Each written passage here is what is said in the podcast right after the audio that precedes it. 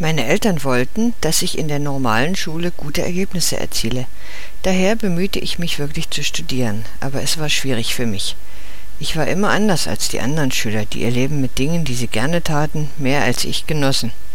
In der vierten Klasse musste ich eine Fremdsprache wählen, welche ich während der ganzen Zeit an der Grundschule studieren wollte. Ich konnte Deutsch oder Englisch auswählen. Schließlich habe ich Deutsch ausgewählt, oder möglicherweise haben meine Eltern es ausgewählt, aber das macht nichts.